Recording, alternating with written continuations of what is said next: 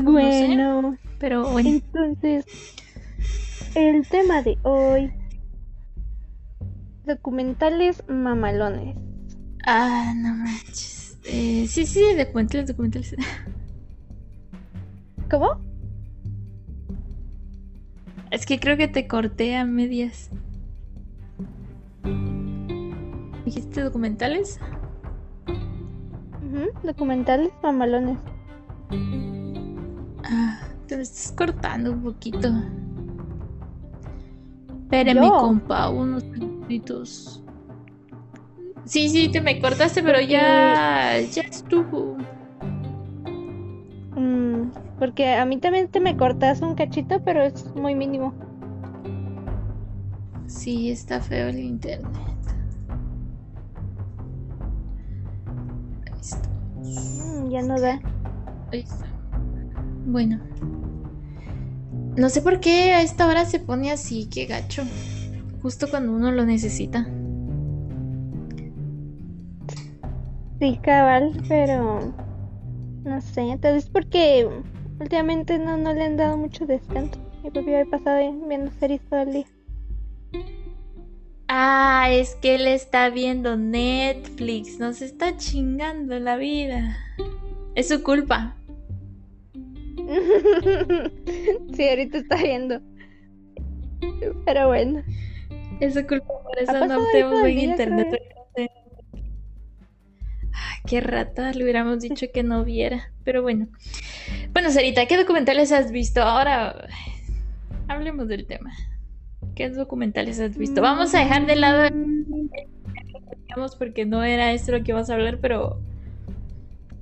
Pero ahora vamos a hablar de documentales que hemos visto. Muy pocos. Tengo uno en mente que me gustó, que se llama 22 de julio. Que creo que está en Netflix también. Ajá. Que es de una. mm, eh, no, no es una masacre, ¿o ¿sí? O sí mataron a gentes. Sí, sí mataron a gentes. Un- una masacre que hubo en Noruega. Y, y es muy como resaltado y tiene documental y toda la onda porque Noruega es como que un país muy pacífico. ¿Qué fue de... Bro, ¿qué pasó ahí? Creo que el vato... Típico... Historia... tiroteo estadounidense, pero noruego. en un campamento juvenil. ¿Sabes qué me es estoy dando cuenta? Me porque metía. Ajá. Ajá. Ah, es que te iba a decir, me metí a, a Netflix para buscar documentales porque he visto documentales en Netflix y me di cuenta que la, esa serie que estaba viendo mi papá que se llama El adiós de- a Ozark es un documental o así Ajá. está clasificado. Y ni idea Eh, de qué es que el- ese, el de Adiós a Ozark, es un documental porque es básicamente un episodio especial sobre el, o sea, los actores hablando de la serie. Porque la serie en sí creo que no es sobre un, algo basado en la vida real. Ah, ya me cortaste, pero, pero sí te entendí. Ay, perdón. Salud. Pues yo he visto, ay, ahorita me puse a ver, hay un montón de documentales, había uno que yo quería ver de qué ratos. Ay, nos escuchamos bien en Facebook, dicen. Eh, pues sí, pero había uno que yo quería ver de qué ratos. Uy, he visto varios ahora que lo veo.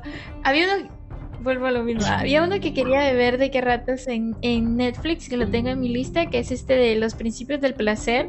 Y otro donde dice rompan todo la historia del rock en América Latina. Eh, porque al parecer eh, Residente tiene algo que ver en eso, por eso lo quería ver porque aparece Residente. Y el de placer porque eh, leí la descripción y al parecer habla literal del- de, como el autoconocimiento y el placer, por eso lo quería ver, pero no los he visto. Mira, yo he visto de los que están aquí en Netflix, porque de hecho es la única plataforma en la que he visto alguna cosa. Hay uno que no recuerdo muy bien cómo se llama, pero trata de la menstruación, que creo que ya lo había mencionado en algún momento, que estuvo creo que nominado un Oscar, porque no recuerdo si lo ganó. Ajá. He visto este de- del- el documental de El Pepe, Una vida suprema, que es em, básicamente la vida de Pepe Mujica, que creo que fue un presidente, si no me equivoco, de Uruguay, si me equivoco, pues perdónenme. Eh, también he visto, mira, que era lo que te decía ahorita que estábamos cenando, fue en plan de, he visto documentales de comida, pero he visto documentales porque he visto la crónica del taco y el otro que, que se llama La Divina Gula, que al final son documentales y es que pasa que yo estoy enamorada de, de, una cosa de los mexicanos y es su comida. En plan de no la he probado, o sea, no he probado eh, comida literalmente mexicana, no la he probado, pero es que se mira tan rica que me da, me da gusto ver esos documentales y los, los podría repetir, fíjate. Sí, fíjate que yo vi como un pedacito de uno. Y es es bueno, se antoja, pero me di cuenta que de verdad no soy muy de documentales. Que realmente, como mucha gente diría que son como aburridones, pero algunos son muy informativos, son buenos. Pero, pero está, a mí me gustó ese de la comida, me gusta más, la verdad, comparación de, documental de comida mexicana. Entre la Divina Gula y la Crónica del Taco, la Crónica del Taco me gustó más. O sea, está eh, como mejor desarrollado para empezar. Y segundo, es de que es que es fabuloso porque para empezar te clasifican los tacos por episodios. Creo que tiene como, no sé si al final son 8 o 16, algo así, 16 episodios más o menos. Y cada episodio es de un taco en específico. Y cada taco tiene su propia voz y tiene su propia historia. Y, tiene, y no es como el de la Divina Gula que estaba así como bien pendejo, en, especialista en ciencia, especialista en no sé qué no, o sea, siempre sí sale alguien que lo comenta, pero son normalmente son chefs o cosas así. Entonces e, es más creíble, el comentario es más educativo si lo quieres ver así. Entonces me, me gusta más, me gusta más ese. También he visto, me di cuenta, pero ese es más como película que episodios, digamos. Eh, se llama Guatemala, el corazón del mundo maya. Es una cosa maravillosa, hace un recorrido eh, por, los lugares arqueológicos más que otra cosa de Guatemala y tiene unas vistas, unos paisajes, es, hermoso. Realmente eh, la historia que narran, que narran no la recuerdo, realmente no la recuerdo, ¿por qué te voy a mentir? Pero, pero el paisaje y todo el asunto, o sea, la verdad que se ve muy lindo. Después de ahí creo que no he visto nada más. Me suena bastante ese de, de la verdad. Como que también, también lo he visto porque me suena así demasiado. sí, de hecho yo lo había he visto muy pocos, la verdad. Tengo la sensación de haber visto varios típicos documentales del Discovery Channel. Pero mm, como fue en el Discovery Channel, realmente no recuerdo títulos exactos. Igual hay. Sí, aparte. Eso sí recuerdo más o menos porque era de este mm, de un piloto de carreras que se accidentó y quedó medio quemado de la Fórmula 1. Ay, pero no me recuerdo el nombre tampoco. Ay, qué pésima memoria tengo. El, creo que era el, el mismo este Michael Schumacher, creo. Uy, pero es que estoy así, estoy dudando bien feo. Si, si no es, perdónenme, pero la verdad yo, yo recuerdo que... Yo recuerdo haber visto un documental que me gustó, porque uno, en el momento que lo vi, estaba como que interesada en Fórmula 1, no sé por qué.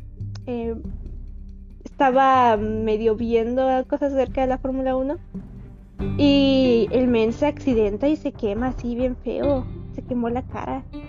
Y es, es básicamente una película, pero es como que una película documental, o sea, muy, muy basada en hechos reales, muy, muy bien apegada a la realidad muy buena. Creo que también está en Netflix, pero no estoy segura. Pues hasta el momento no he encontrado nada de Fórmula 1. Yo el, el que vi y que me es que ese sí me súper impresionó. Yo creo que ya lo había mencionado, la verdad. Pero ese de. Eh, eh, tampoco me recuerdo bien el nombre, pero sé que trata de, de, la menstruación. Está. El documental está hecho en India. Y yo creo que en algún momento, si no lo mencioné en un podcast, por lo menos te lo dije. Pero fue así en plan de. Yo vi que estaba nominado a un Oscar como mejor documental y no sé qué. Y yo dije, ¿qué, qué pedo? O sea, ¿cómo nominan un documental sobre la regla, o sea, es como cosa muy básica, muy común, todo el mundo la conoce, no, no, entiendo, o sea, realmente no me cabía en la cabeza por qué iban a hacer un documental sobre eso. Después me di cuenta que estaba en Netflix y lo vi.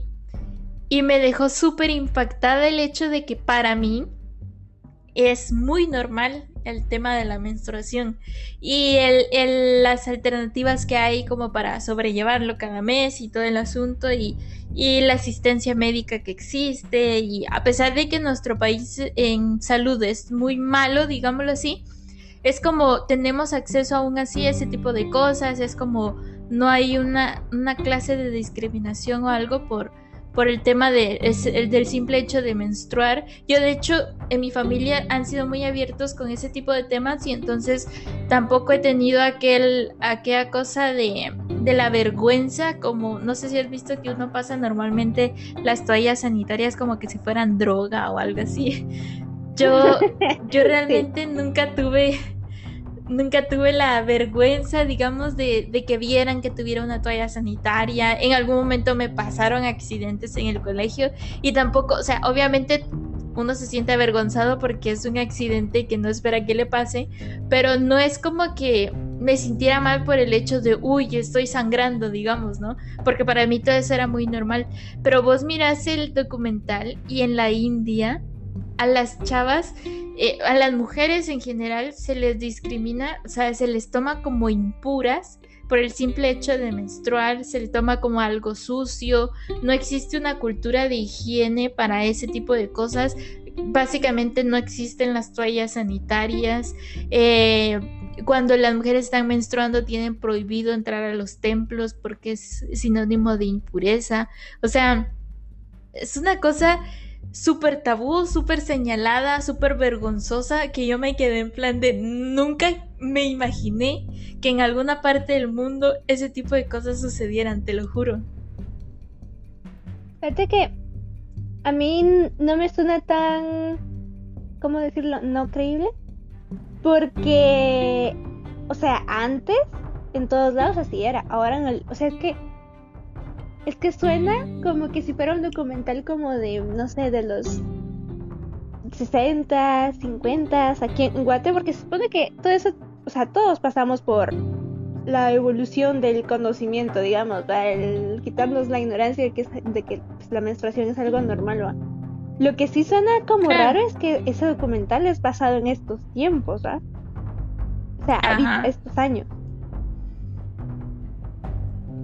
Es que, es que eso es lo que a mí no me entra, porque es lo que vos decís, o sea, está bien, hace mucho tiempo, pues era normal que, eh, o no normal, era común que se viera de mala manera ese tipo de cosas, o sea, lo entiendo, pero, pero en la vida actual creo que ese documental es del 2018, 19, algo así. Y entonces tampoco fue hace mucho tiempo y me quedé así súper impresionada porque es lo que te digo, o sea, no me imaginé. Es claro que existe la ignorancia porque todavía, en nuestro país existe ese tipo de ignorancia, pero, pero es que sentí yo que fue como muy extrema, fue en plan de, ah, bueno, ahora entiendo que era un buen documental que se merecía ganar un Oscar realmente. Y, fue impresionante aparte de todo porque, digamos de que un, un, grupo era un grupo de mujeres casi que rebeldes, porque había una, una muchacha que, que estaba entre ese grupo de del documental que fue como un grupo de mujeres que se reunió y se organizó para empezar a implementar las toallas sanitarias y para dar información sobre el tema y que se deje de ver así de la forma tan sucia como lo ven. Y entonces era una, una tipa, una de las chavas que estaban ahí, fue así en plan de eh, yo me uní a la policía del país porque aquí o te casas o sos policía para poder seguir estudiando. O sea, fue como su alternativa entre, entre el asunto de, de lo retrógrada que su país, digámoslo así, fue en plan de me hice policía porque yo quiero seguir estudiando, porque esto y el otro, o sea, no es como precisamente quiero una familia y era como la rebelde de su casa, va, y era un grupo de, de chavas y señoras que se juntaron a informarse primero ellas para después ir a informar a otras personas. Y lo más asombroso, digámoslo así, aunque es como relativamente normal que esos sucesos hayan pasado así, pero o sea, la persona que les dio las máquinas, porque era una forma de hacer eh, toallas sanitarias de forma como, eh, ¿cómo se dice? Como artesanal, digamos, ¿va?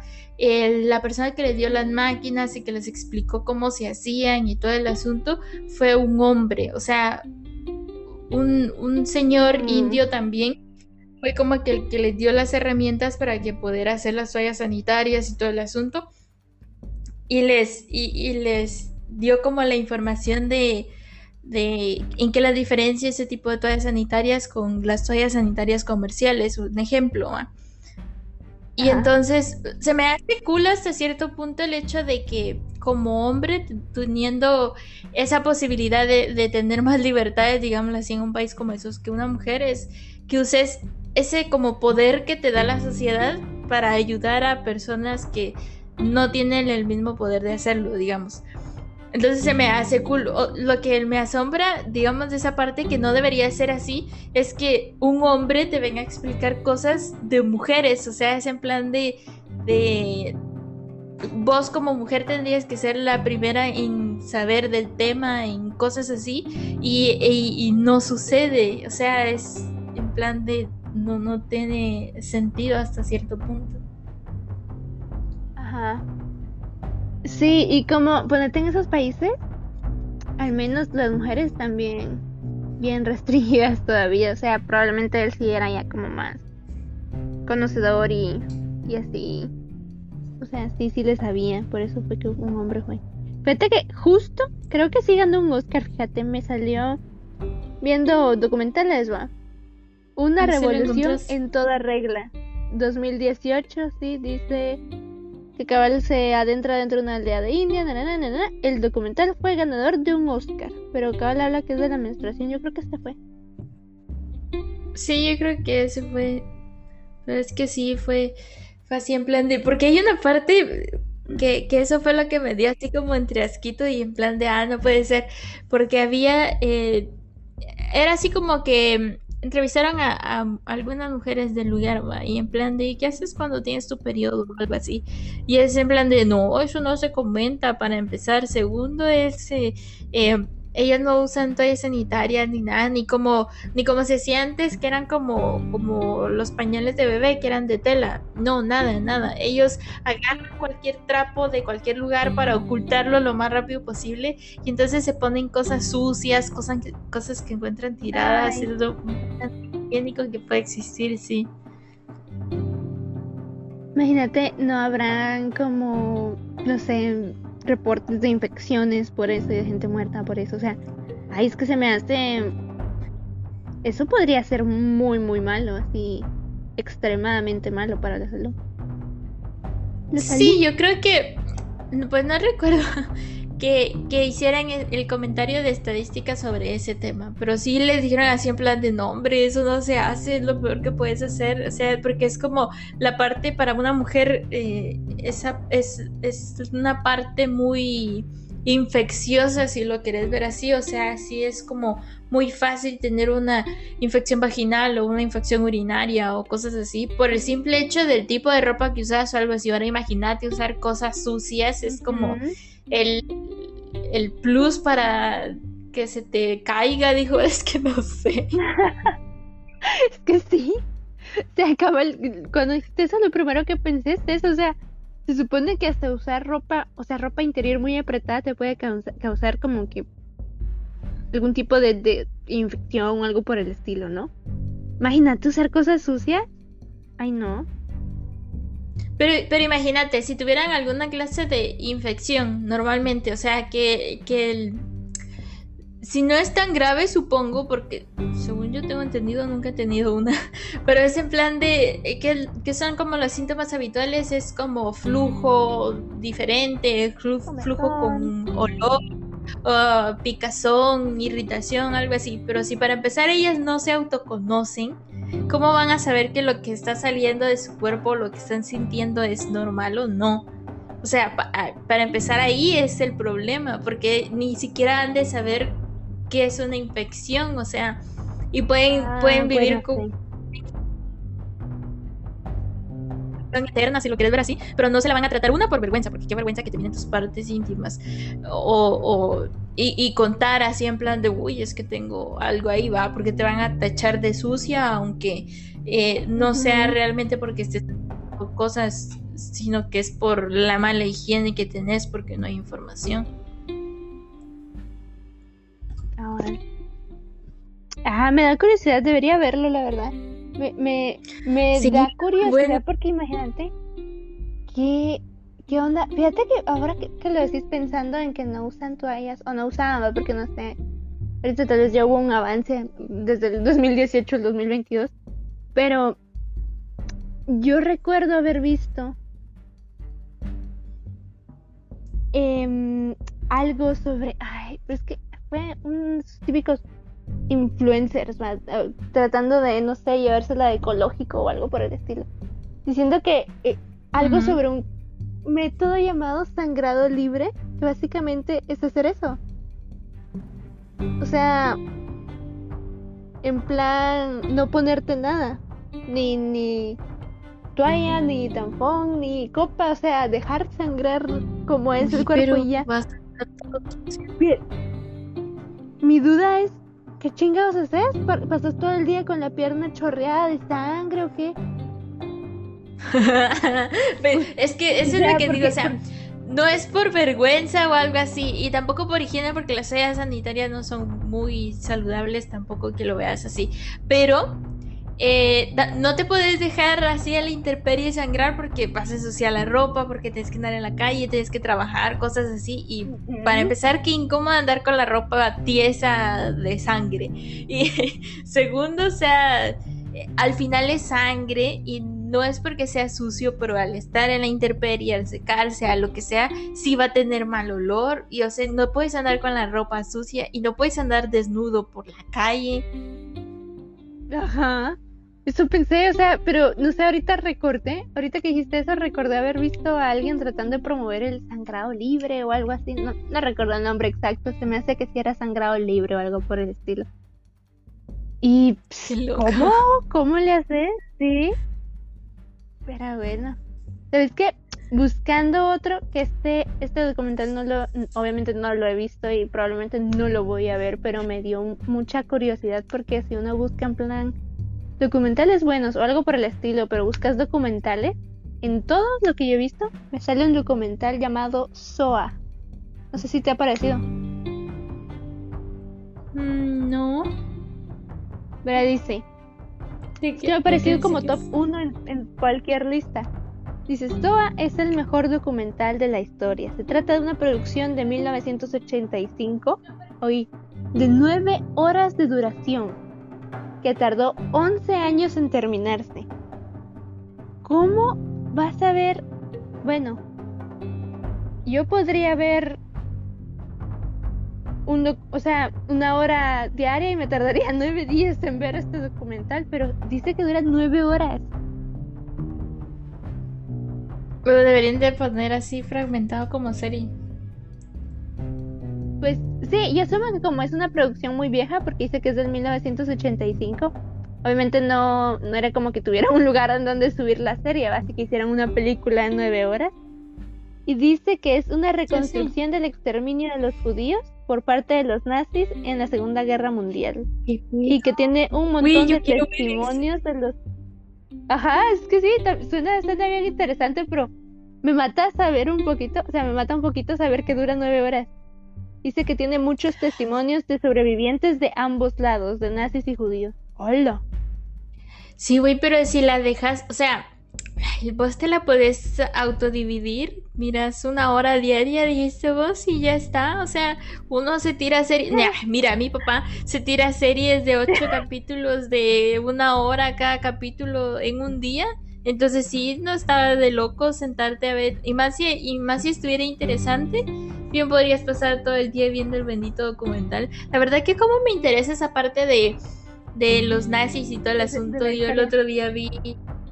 Sí, de la Segunda Guerra Mundial, es que la verdad es que es muy entretenido. He visto varias películas de eso, que está el niño en la pijama de rayas, está el pianista, está, vi hace poquito, Eh, eh, la vida es bella no la he visto.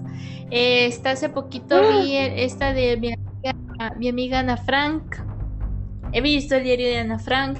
he visto varias. Esa de la vida bella no la he visto. No se me antoja nada, no sé por qué.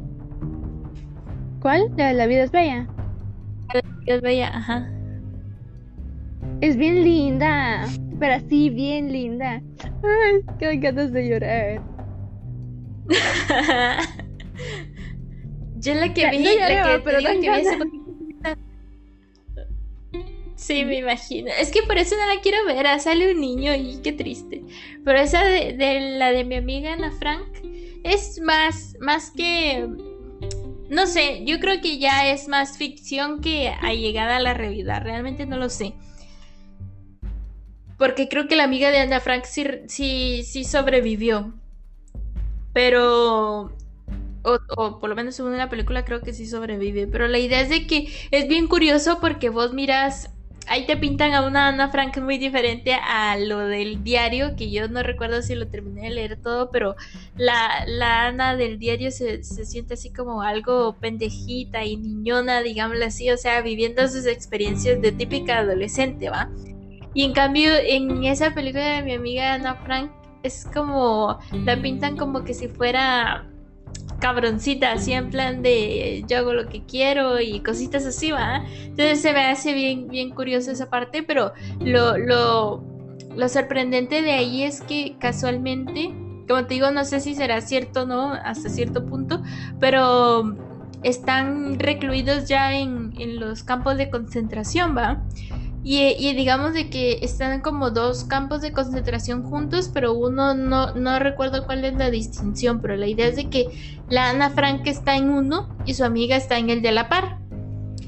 Y, y a los donde, está la, donde están los de la Ana no tienen que comer, eh, al final pararon muriendo un montón de gente y cosas así, pero en el que estaba la amiga, a pesar de que no comían como personas decentes, pero todavía les daban de comer y, y, tenían como tratos más, más suaves comparados con los que tuvo al campo de concentración de la Ana.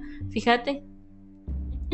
Ah, que esa sí, sí no me lo sabía. La verdad de la Ana Frank, sé que hay película, obviamente hay libro, por cosas raras de la vida, nunca nos los pusieron porque obviamente bueno, usualmente este es un libro como reglamentario de colegio y nosotros nunca nos los pusieron, sí. así que nunca lo leí. yo, fíjate que yo tengo la noción de que, o sea, sí lo empecé a leer porque tengo la idea de, de su diario y que le puso nombre y cositas que pasó, digamos, eh, antes de que, de que los empezaran a, a excluir y a etiquetar, digamos. Tengo, tengo la noción de eso, pero estoy segura que nunca la terminé de leer y entonces no sé en qué termina, aunque obviamente las películas y el, la casaca y todo el asunto pues te hace como spoiler de la vida de la Ana, pero así de libros nunca lo nunca lo terminé de leer. Sí, sí. sí yo también tengo como noción de la historia porque obviamente es Ana Frank, pero um, no, tampoco lo he terminado de leer. Y hablando del mismo tema encontré otro documental que este sí me lo vería más fácilmente. Dura nomás 30 minutos. Y es de lo mismo. Hay muchos de, de ese tema ahora que lo pienso. De, sí. Se llama Noche y Niebla. Que es una cinta del 55. Creo. O así dice. Del 55. Y dice que solamente. Ajá, del 55. Ah. Sí. Y era, o sea, imagínate, hicieron un mini documental 10 años después de la Segunda Guerra Mundial. Son solo 30 minutos y se supone que tiene estremecedores detalles sobre el holocausto. Así que deja bien, te deja bien, bien, bien, bien. Ajá, te deja bien tocado porque más, porque solo, fue, o sea, solo habían pasado 10 años. Ajá, solo habían pasado 10 años, así que se ve bien horrible porque sacan un antes y un después. Un antes, un durante y un después del holocausto. Chale. No, no, qué feo. Yo vi. Yo, no, no vi, no me creas que lo vi porque no es cierto. Bueno, sí vi un libro que se llama Los hornos de Hitler. No lo he leído, no sé qué se. O sea, obvio, trata de la Segunda Guerra Mundial, pues definitivamente, pero. Pero no sé, no, no he visto, pero ni. ni ¿cómo se dice? Ni la síntesis del libro, nada, nada. Me llama Los hornos de Hitler. Ah. Lo me llama así en plan de pero sí. Libro, Los hornos de Hitler. Ay, suena feo. Un sobreviviente de los campos de concentración de Auschwitz y Birkenau. Ah. Que suena, suena violento. Sí, igual está esa peli del, del pianista. Eh, es sobre la misma época. Lo único que en este caso es un pianista, obvio, que es judío. Y entonces eh, empiezan con los el asunto este que iban a sacarlos de las casas y todo el asunto, ¿va? Y entonces toda su familia se sale y los ponen en campos de concentración diferentes. Y al final el, individuo este se salva, pero o sea, toda la historia, de, o sea, toda la peli va en plan de todo lo que vive él en los campos de concentración, que creo que se logra escapar, y entre la misma gente que estaba en los campos de concentración y afuera, que había como una especie como de guerrilla, digámoslo así. Entre, entre los sacos de la comida se, se pasaban armas y, y se comunicaban mediante canciones, ellos cantaban y como para darse mensajes, ¿va? Mientras, mientras los llevaban formados a los lugares donde tenían que ir, eh, se logra escapar, los buscan, mira, pasa metido en un huequito un montón de tiempo y conservando un pan eternamente que yo creo que se lo comió súper podrido hasta que, hasta que los nazis pierden y los polacos creo que sí son polacos, o no me recuerdo de dónde son, empiezan como que a, a excluir a los, a los nazis, porque después es a los nazis a los que los meten en campos de concentración. Y mira, el tipo pasa toda la historia y logra sobrevivir el individuo y ya como recuperadito, él, él pasa frente a un campo de concentración donde antes los tenían a ellos y está lleno de nazis, o sea, al final eh, se les volteó la tortilla, digamos, y a ellos los, los metieron ahí para fusilarlos. Sí, uh, fíjate que la del pianista es otra que no he visto. Y hablando del mismo tema, hay una película que. Ajá. No, dale, dale. Ah, ah es que, no, que te iba a decir que la vi, por Otra vez. Ah.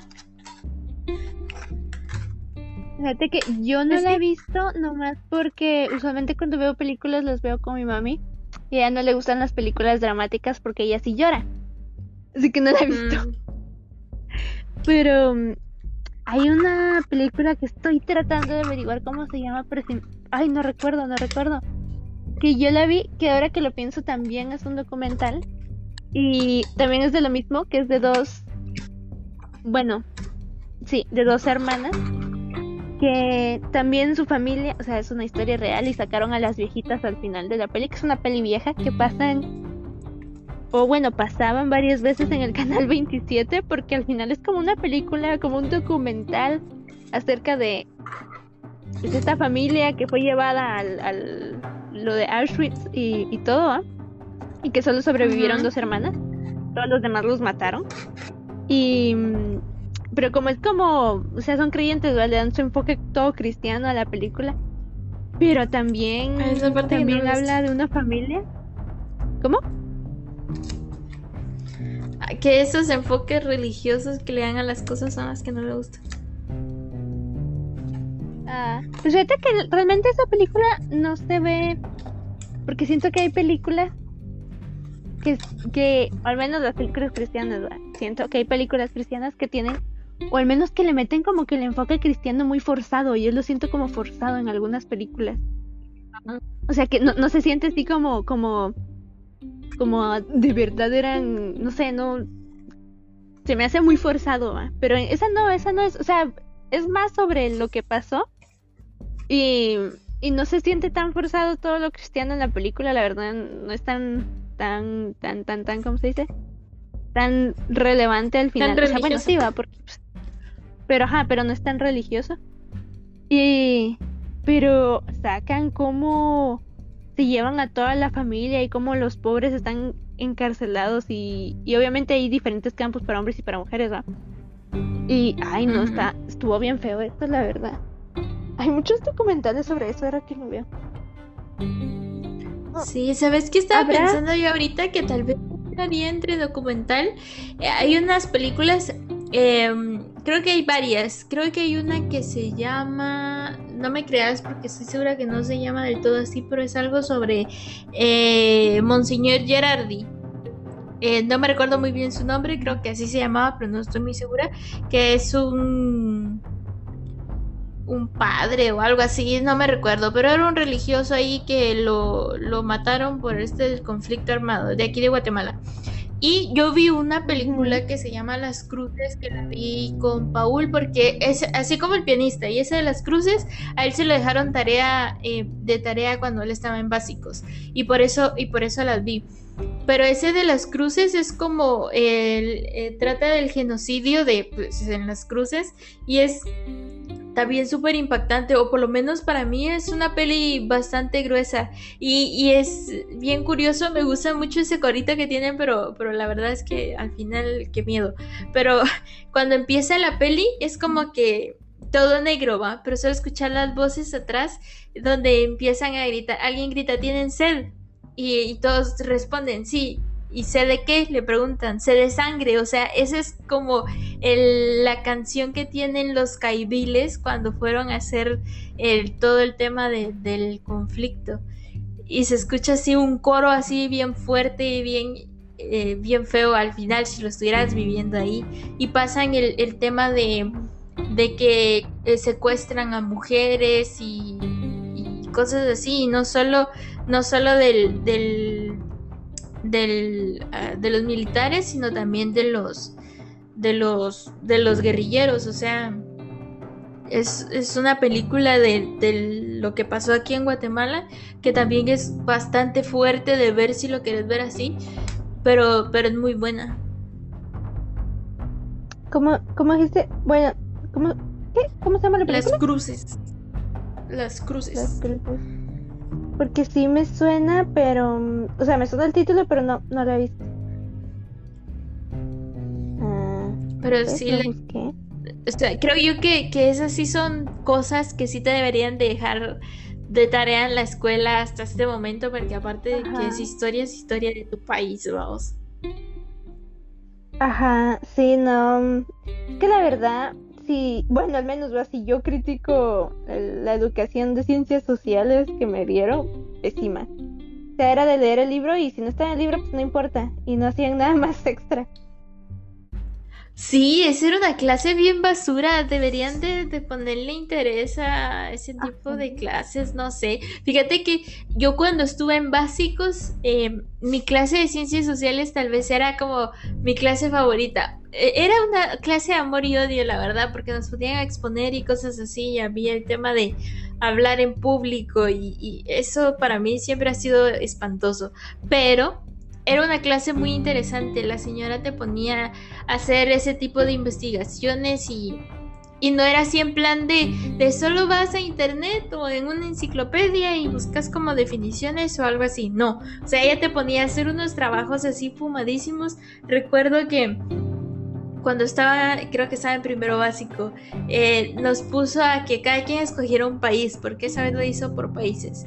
Y fue en plan de tenés que buscar en la prensa eh, noticias del ámbito social, económico, político, del país en el que estás eh, eh, que decidiste estudiar y, digamos de que tenías que escoger como, tenías que escoger como las 10 mejores que, que, dieran un buen punto digamos de cada, de cada ámbito que te dije y hacer como un resumen para más o menos entender cómo está el país y cositas así y después tenías que hacer una ficha en plan de como lo más importante entre lo económico, político y social.